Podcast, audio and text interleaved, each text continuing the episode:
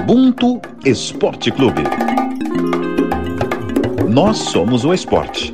O esporte somos todos nós.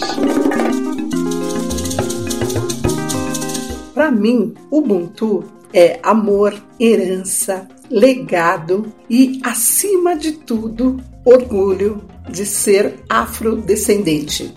Fala galera, Ubuntu Esporte Clube na área. Essa aí foi a definição de Ubuntu da Soraya André, que foi judoca durante anos aí de seleção brasileira.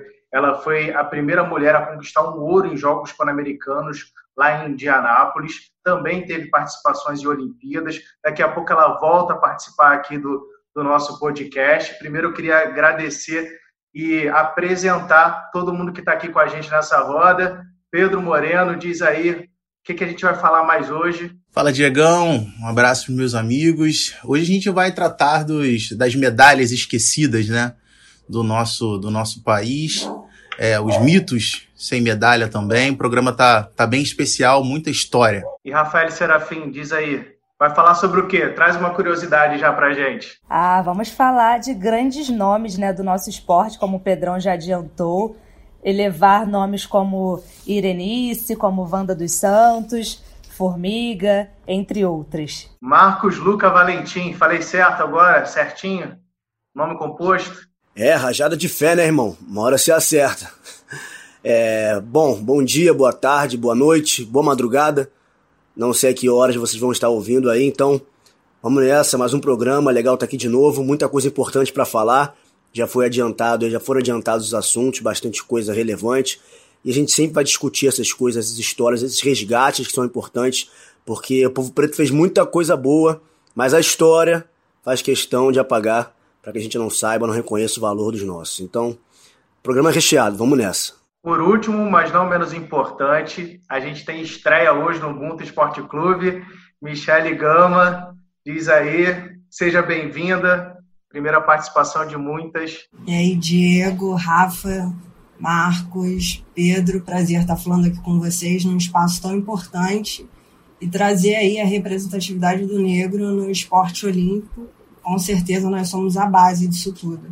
E já que você está chegando agora, você que vai começar falando para a gente a curiosidade aí, que eu sei que você gosta de um futebolzinho, deixa passar ninguém, defesa segura. É isso ou estou errado? não tá completamente errado, não. Assim, posso.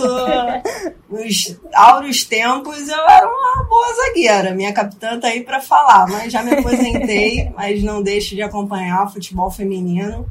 Sou muito fã, é, especialmente pela resistência que essas mulheres têm.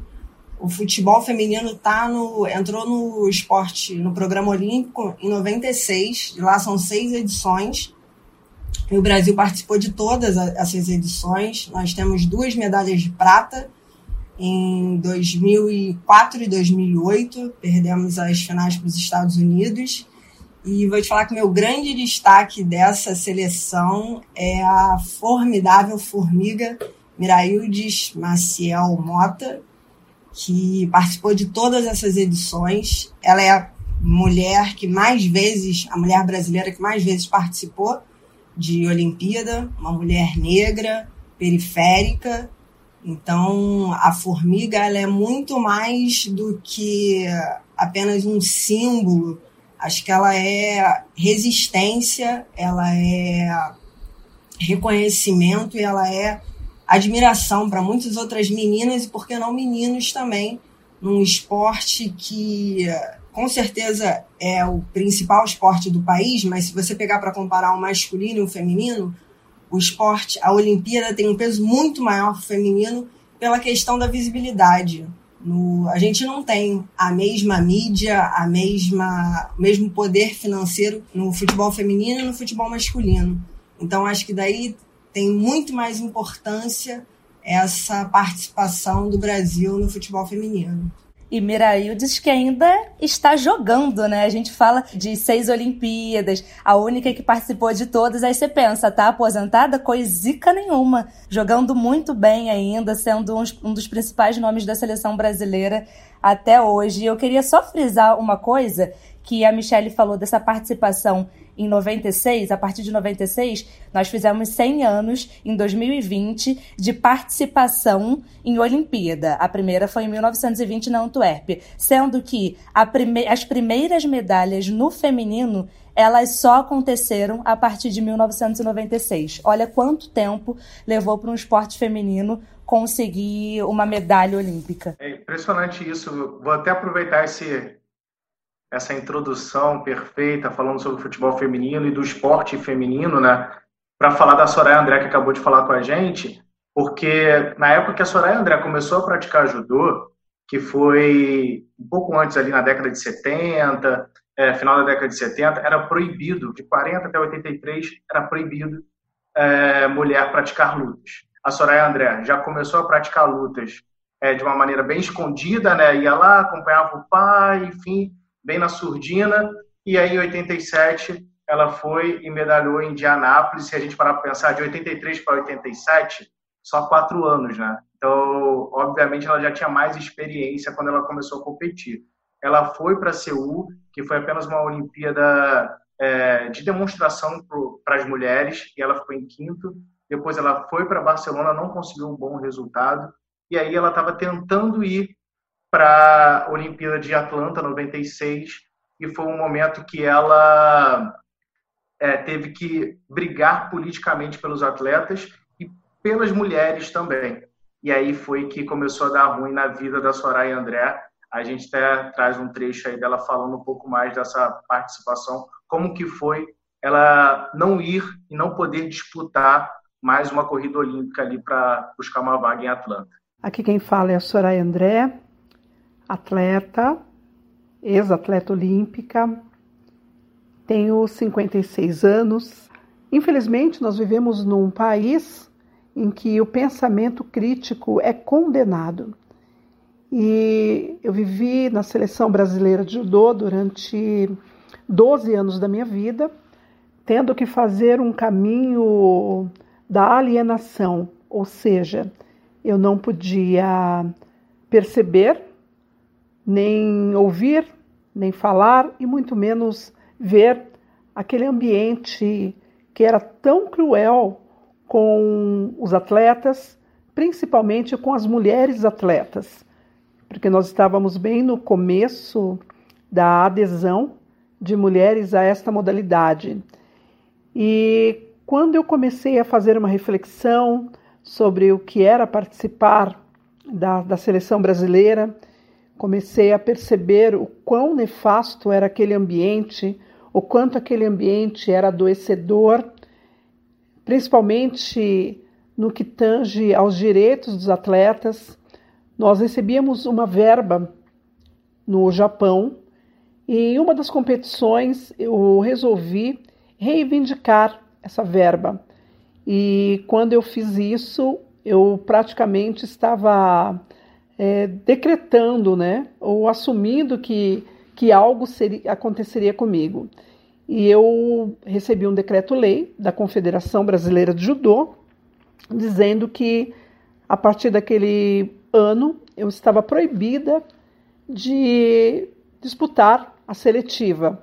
Na verdade, eles fizeram um decreto dizendo que mulheres com 28 anos não poderiam mais competir e era exatamente a idade que eu tinha. Eu não competi, não, não pude disputar essa seletiva, mas eu fiz um protesto. Eu, juntamente com a minha mãe, nós tingimos o meu judogi, né, uniforme de judô, de preto e eu fui para a seletiva que aconteceu na Associação Atlética Banco do Brasil, no Rio de Janeiro. E nessa seletiva eu fiz um protesto calada. Eu fiquei na arquibancada com o meu judogi preto e algumas medalhas de alguns campeonatos que eu já tinha conquistado. E realmente veio um, um repórter, né, uma equipe de reportagem me perguntou o que estava acontecendo e eu disse que estava vestindo meu luto. Uma vez que a confederação estava me matando, eu seria a pessoa mais indicada para vestir o meu luto. Depois disso, eu realmente fui proibida de frequentar todo e qualquer espaço que a seleção brasileira estivesse treinando. E aquilo para mim foi uma dor enorme, algo é, que não dá para dimensionar. Passado alguns anos depois daquilo, eu acabei tendo um adoecimento literalmente psicológico. Eu fui internada num hospital, num hospital, no manicômio, né, como é chamado, como era chamado. Fiquei alguns dias, fui submetida à, à medicação. Eu me lembro muito bem que eu cheguei a apanhar dos enfermeiros naquele lugar.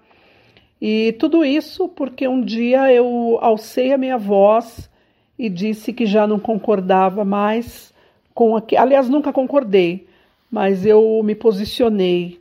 Não me posicionei que eu não estava concordando com aquele sistema tão cruel que, que mata as pessoas. E depois, passado algum tempo, eu comecei a. Já era formada em, em educação física. Eu entendi que o atleta ele é muito mais que corpo. Ele é, é o corpo, ele tem uma psique que vive numa sociedade. Eu fui estudar psicologia para que eu pudesse compreender, primeiramente, o que tinha acontecido comigo ali na seleção e para poder também auxiliar os atletas na preparação física, na preparação psicológica, né, dizendo que não é só preparação física, e, e poder compartilhar também um pouco da dor que é ser atleta de alto rendimento aqui nesse país. Que paulado, hein? Nossa. História e... fortíssima, né? É história fortíssima e eu acho que a gente precisa falar muito sobre isso porque é basicamente a história dos nossos heróis no passado. É incrível como a gente tem histórias muito parecidas de resistência e quantos nomes, quantos atletas ficaram pelo caminho. Um desses exemplos é a Irenice Maria Rodrigues, meio fundista, que na época da ditadura as leis mudaram e mais esportes passaram a ser proibidos para a atuação de mulheres. E aí ela foi proibida às vésperas de do PAN de Winnipeg de disputar a competição, sendo que ela era recordista sul-americana, era melhor nos 800 metros da sua geração e ela lutou contra isso. Ela fez greve, foi uma das líderes é, na greve contra o comitê na época. De tanto lutar, ela consegue a vaga na Olimpíada de 68 e ela vai para disputar as suas provas e tal. E aí, quando chega lá, ela compra uma briga até do Nelson Prudêncio porque desobedeceu uma ordem de um vigia do ginásio que eles treinavam. E aí ela compra essa briga contra uma colega, que era Maria Cipriano. E elas brigam feio e somente a Irenice é punida. Ela tem o seu nome apagado, ela é desligada da seleção precisa retornar ao Brasil e não consegue realizar o sonho de disputar uma Olimpíada. O racismo é tão impregnado e o atletismo, que é a raiz né, do, do nosso esporte, é a raiz da nossa conquista, ele sempre foi muito visto de forma negativa. E aí o Hélio Babo ele fala que o que a Irenice faz de brigar é uma mancha negra na história do esporte brasileiro. Ele dá essa entrevista. Então a gente vê o quão pesado e o quão racista, machista é a estrutura da nossa história e por isso a gente sempre fica batendo nessa tecla. Certamente. É, eu vou puxar aqui pelo, pelo questão das medalhas esquecidas, né? É, a Rafinha falou aí do Nelson Prudêncio, nosso atleta do salto triplo, é, muito do, daquilo que a gente fala sobre a, a questão do, do, esquecimento do que, é, do que é feito, do que é deixado como legado dos negros, né? A gente já falou lá atrás, é, enfim, medalhas olímpicas brasileiras que foram esquecidas e a do Nelson Prudêncio é mais uma delas. Medalha de prata em 68 na Cidade do México, medalha de bronze em 72 em Munique. É, em 68 ele pulverizou o recorde mundial anterior, que era de ninguém menos que Ademar Ferreira da Silva, saltou para 17,27, assim, uma marca absurda. É, protagonizou uma das maiores finais olímpicas da história em todas as modalidades, é, disputando com o soviético Viktor Sanayev e o italiano Giuseppe Gentili.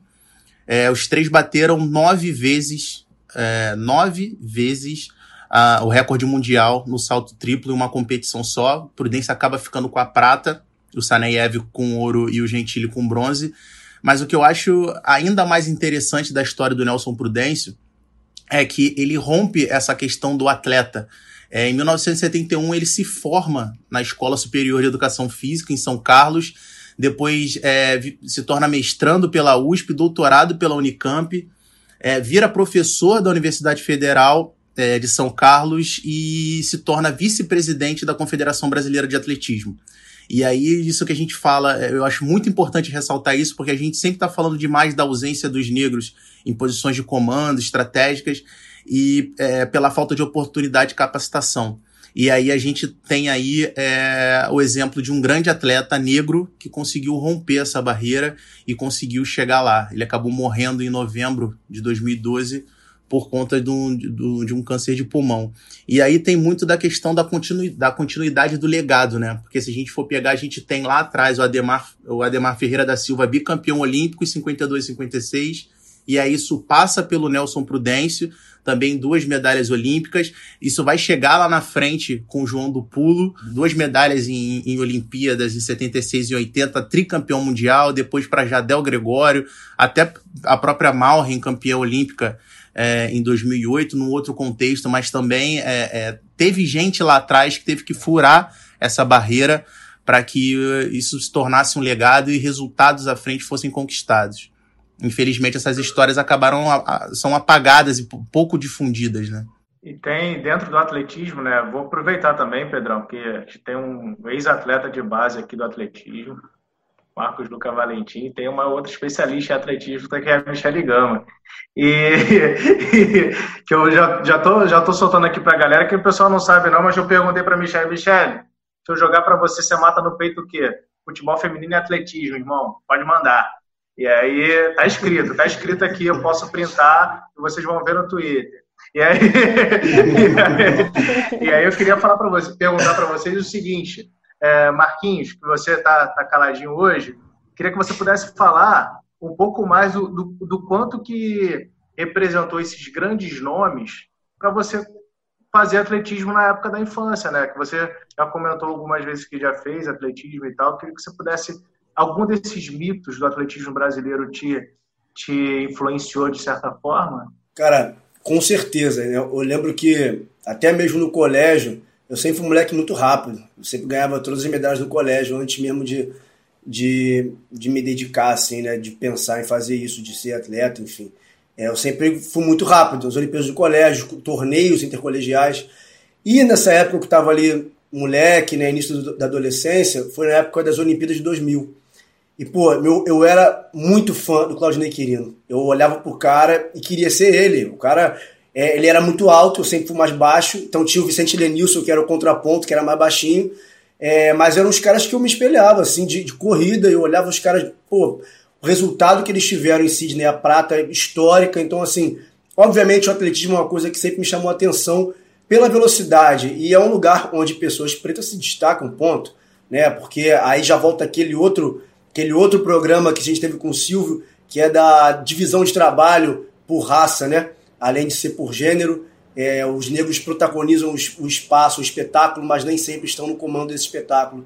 E o atletismo sempre foi fascinante para mim por isso. É, vou até passar para falar da Melania Luz, que é um ícone.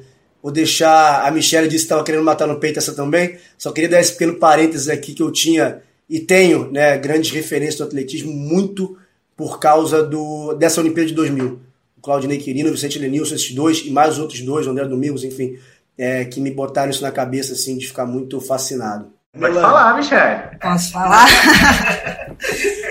Show. Vocês pegaram tantos. Vocês, vocês falaram tantos nomes importantes aí do atletismo que a gente poderia ficar um programa inteiro falando de atletas negros do atletismo que representaram tão bem. A gente tem Wanda dos Santos, vocês já falaram da Aida dos Santos, a própria Irenice, a Melânia. Rosângela Santos, uma galera que está aí, lá da antiga, uma galera de agora, mas o que eu vejo que vários desses nomes, se não quase todos, falando em especial também do Ademar, que o Pedro falou, o João do Pulo, é, o que vários desses têm em comum, infelizmente, é o esquecimento. Eu vi num blog, se eu não me engano, acho que foi do Noriega, ele contando uma história do Ademar, que ele falou que acho, ele morreu, se eu não me engano, com 73 anos, que ele era mais reconhecido na Finlândia, onde ele medalhou, do que aqui no Brasil. Cara, e se você parar para pensar, isso é muito triste, que a gente não dá importância, não só para os medalhistas, mas para os nossos atletas. Se você parar para pensar é, que, sei lá, quantos atletas olímpicos, quantas pessoas vocês conhecem que participaram de uma Olimpíada? Esses caras, eles foram medalhistas. Não medalhista uma, duas, às vezes três vezes. E a gente não valoriza o que a gente tem. Então, acho que a nossa raça, a gente fala muito de ancestralidade. A gente está muito ligado para a gente ver para onde a gente vai, a gente tem que olhar para trás. Então, eu paro para pensar assim: se a gente quer lá na frente ser realmente um país potência no esporte, como a gente já é, por exemplo, no esporte paralímpico, a gente tem que parar e olhar e não só dar apoio para a base de agora, mas é, ver a galera que veio lá atrás e que, tipo, resistiu, levantou bandeira, medalhou e homenagear esses caras enquanto eles estão vivos, assim, porque depois que morre, ah, beleza, legal, mas os caras não sabem a importância que eles têm, é uma importância absurda. Tem muita gente, como o Marcos falou, que vê esses caras na televisão. Quantos jovens aí de vários projetos sociais, infelizmente, não têm apoio, como é a base do esporte olímpico, o Diego sabe muito bem disso. Quantos desses meninos, essas meninas olham, se veem nos caras, mas não veem um futuro pela frente. Acho que também é isso que a gente tem que ver, principalmente para os atletas negros. Assim, ainda bato muito nessa tecla. Como você acabou de falar que é importante resgatar a história, né? Eu queria até trazer mais uma história, acho que o Pedro pode me ajudar nesse, nesse resgate, que é do Servílio de Oliveira, que foi a primeira medalha do boxe, né? o primeiro homem negro a ganhar uma medalha é, no boxe. E queria que o Pedro pudesse falar até um pouco mais dessa história, né, Pedro? Você já ia falar agora, acabei te cortando, mas é um dos exemplos de, de como a gente relembrar é, é importante e buscar essas histórias para que as pessoas de hoje consigam ter noção de que tem muita gente lutando há muito tempo e que é possível, sim, a gente ter um futuro um pouco mais promissor, né, nesse sentido. Sem dúvida, Diego. É, antes de falar do Servilho, eu queria só fazer rapidinho um adendo a isso que a Michelle falou tão bem. Eu costumo falar que o brasileiro ele não gosta de esporte. O brasileiro ele gosta de vitória. É, sempre se falou, ah, o brasileiro gosta de tênis. Não, o brasileiro gostava do Guga vencendo. Ah, o brasileiro gosta muito de Fórmula 1. Não, o brasileiro gostava das vitórias do Emerson, é, das vitórias do Piquet, do Senna. É, o brasileiro normalmente ele só lembra de quem venceu. É só a gente pegar, por exemplo, o Rubinho que é um piloto que tem uma história excelente, resultados fantásticos, mas como nunca ganhou um campeonato mundial, ele é muito mais valorizado lá fora do que aqui no Brasil. Aqui no Brasil, os resultados dele são até vistos como sinônimo de chacota. E quando o ídolo em questão é negro, é pior ainda mais. A gente é péssimo nesse tipo de reconhecimento. O brasileiro cultua muito pouco os seus ídolos. A gente já falou aqui um pouco sobre a história, a história do Ademar Ferreira da Silva, um mito, duas medalhas olímpicas de ouro, ou seja, venceu duas vezes na, nas Olimpíadas, simplesmente o maior atleta olímpico da história do país e foi esquecido na cerimônia dos Jogos Olímpicos do Rio em 2016. E aí, falando sobre o Servílio de Oliveira, nosso pugilista, medalha de bronze nos Jogos de 1968, na cidade do México.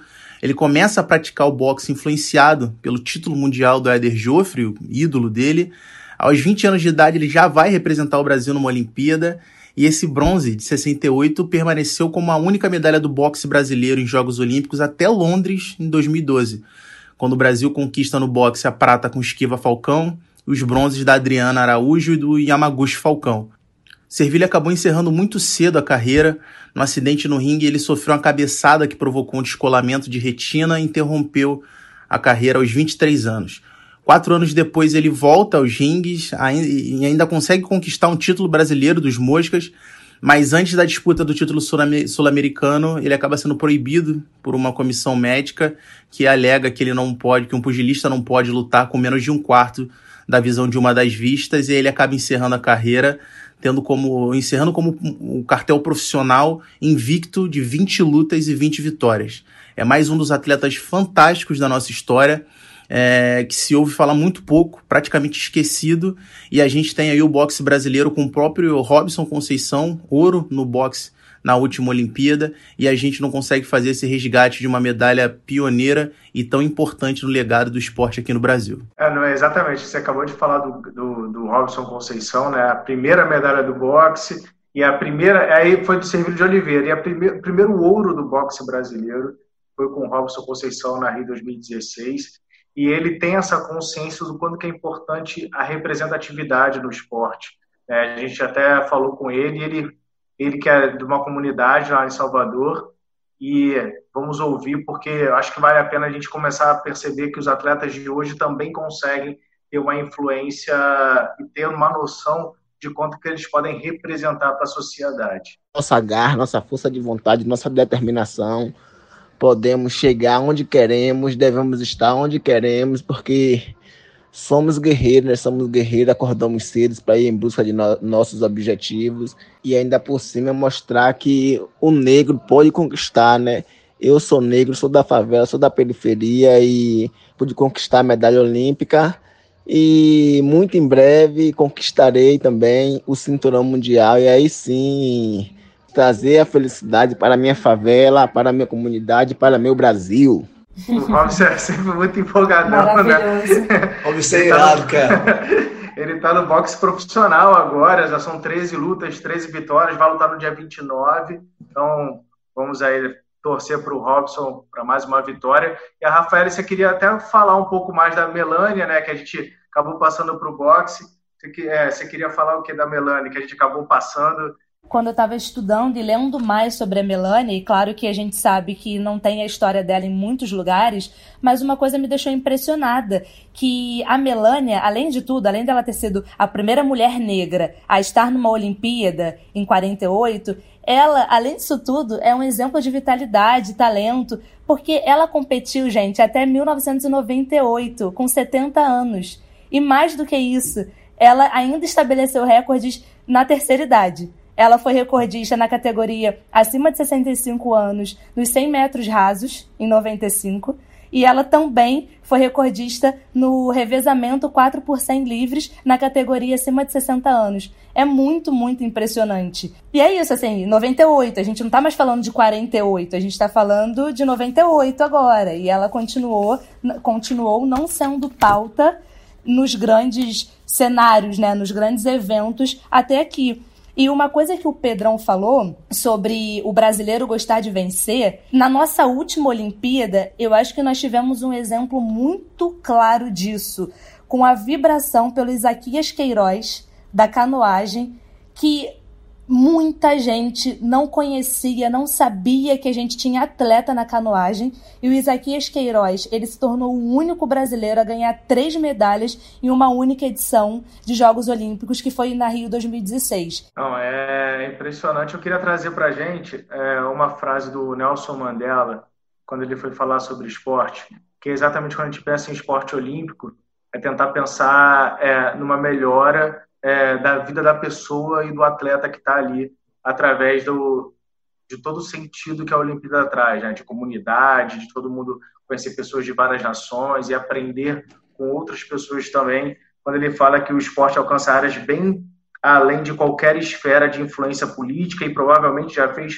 mais é, para unir nações que qualquer político teria sido capaz de fazer. E aí, quando o Nelson fala isso, é, a gente começa a pensar o seguinte: é, quanto que a sociedade, quanto que a estrutura atrapalha os atletas a fazer política, atrapalha os atletas também a alçar voos maiores, como foi o caso da Soraya, como foi o caso da Irenice, como a gente tem vários outros casos também de que podem servir como exemplo, mas hoje a gente também tem casos de atletas que se posicionam e começamos a ter novidades dentro da estrutura do esporte, né? Quando a gente tem a Rafaela Silva do judô se posicionando, se assumindo, né? Falando que ela, ela se assumindo nas redes sociais como lésbica e não tendo vergonha, não tendo medo disso. Durante muito tempo, várias atletas tiveram esse medo para porque eles poderiam perder patrocinadores. A gente tem casos de atletas que ficaram com medo de se assumir, né? Por conta disso. Então, a gente começa a pensar que existe realmente um progresso em relação ao posicionamento. Ainda é muito é, raro, mas existe um progresso. porque a represália está um pouco menor. É, é, só descer um degrau. Eu não diria que ela está tá forte como era é, em épocas passadas. E aí, puxando até depois de toda essa história de Olimpíada e tal, acho que tem que lembrar a história que acabou de acontecer essa semana, que é uma novidade pela primeira vez no futebol americano, dentro da NFL, tem um presidente negro, que é um ex-running back, e a gente tem entre nós um running back que sabe muito do assunto de futebol americano. É, o, cara, o cara já falou que corre muito, e aí só adaptou do atletismo pro, pro futebol americano, né, não, Marquinhos? A gente faz o que pode, né? Usa as habilidades que tem. No futebol, não sou o cara mais habilidoso, sou aquele pulmão do time ali. Então, fui futebol americano. É, cara, essa é uma notícia muito importante, porque o, o presidente, ele é o primeiro presidente, não só o primeiro presidente negro, mas como o mais jovem também, a assumir uma franquia, né? um, um time da NFL. Ex-running back Jason Wright. E é engraçado, é curioso, assim, porque o, é o time agora chamado Washington Football Team, que até uma coisa de um mês, dois meses atrás era um Washington Redskins, que é um nome que remete aos pele vermelhos, né, os nativos americanos, os índios, os índios americanos. Então isso foi visto também como um termo agora que levantou-se várias, né, várias questões foram levantadas né, de preconceito, de racismo a partir da morte de George Floyd. Essa é mais uma questão que veio à tona para trocar o nome do, do Washington Redskins por ser é, ofensivo aos nativos americanos. Então trocou o nome é, houve uma pressão também de patrocinadores, começaram a abandonar a franquia, falar que iam, iam tirar sua marca do clube, do, do time, caso não removessem o Redskins. Então teve essa reformulação, trocou para o Washington Football Team, e agora com a chegada do Jason Wright como o primeiro presidente negro de uma franquia da NFL, mostra que há pelo menos um compromisso ali do, do clube, do time, a mudar, a ouvir, a entender que não dá para ficar mais preso ao passado com tantas amarras que levam, que trazem né, heranças escravocratas, preconceituosas, enfim. Eu acho que é um passo importante para se refletir muita coisa dentro do esporte. Fico na torcida aí que eles possam levar o Colin Kaepernick. Já pensou? Seria uma história Nossa, seria sensacional para a temporada. Seria lindão. Tá sem clube, só para avisar. Não, exatamente, assim, a história da, da temporada seria essa, seria fantástico. E também tem uma outra coisa que é importante, é, é onde, se, onde esse time está situado, né? É o time da capital. É, então, assim, é mais um adendo que é, que é importante. Eu acho que vale a gente reforçar também que a, essa mudança de nome, ela foi pressionada até por conta de patrocinadores que ameaçaram não colocar dinheiro, não injetar dinheiro no Washington se eles não mudassem de nome. Durante muito tempo, acho que a Soraya André em alguns momentos já falou isso comigo, né, em bastidores, outros atletas é, já falaram comigo também sobre isso. Eu já passei por isso também como atleta. Ah, você vai falar isso, você vai discutir essa política, você vai discutir esse tipo de treinamento, você vai discutir a forma como a confederação está é, tá agindo em relação aos atletas e treinamento e viagem, você vai se posicionar é, em relação ao racismo, em relação à homossexualidade, todo tipo de posicionamento, e aí a gente pensa assim, ah, a gente não podia falar isso porque a gente podia perder patrocínio. E o atleta, o esporte, de uma maneira geral, ele tem que ser visto como profissão. É, ainda é muito visto por grandes poderosos aí como lazer. Não é porque o poderoso chega, paga o seu ingresso na, na, na social para ver um monte de atleta disputando ali uma bola ou lutando entre eles, é, que isso não é, não é profissão para aquelas pessoas que estão ali. Então, quem é o responsável pelo show é o atleta. Então, ele tem que ser é, visto como atleta, como profissional, não como lazer. Durante muito tempo, a gente tem vários exemplos aí de atletas que foram taxados como vagabundos, porque eles simplesmente estavam querendo representar o Brasil. Então, acho que esse programa vale reforçar o quanto que é importante o posicionamento e a gente trazer essas histórias que fazem parte de um legado, deixam legados.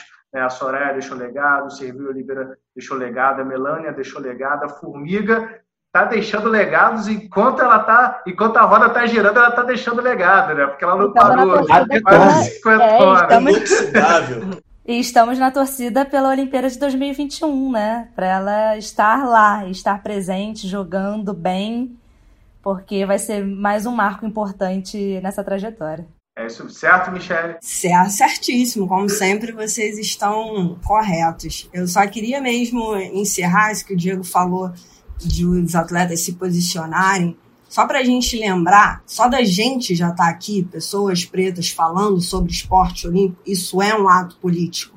Então, atletas negros, atletas e atletas negros, mesmo não se posicionando, eles já são um ato de resistência, um ato político, um ato de representatividade que importa muito. Então, se aqueles atletas às vezes se veem como ah, mas eu não tenho voz, eu não sei como falar. Cara, o que você representa é muito importante para a sociedade, para o seu país. E para a sociedade, acho que vale a pena refletir em olhar principalmente os atletas negros como isso, como um ato político, um ato de resistência. É inspiração que você quer, arroba, toma. É isso. é isso, galera. O Boto Esporte Clube fica por aqui. Até semana que vem. Continue ouvindo a gente em todas as plataformas digitais possíveis. A gente pode ser ouvido. ge.globo podcast, no Spotify, no Deezer. É isso aí. Até a próxima, galera. Valeu aí.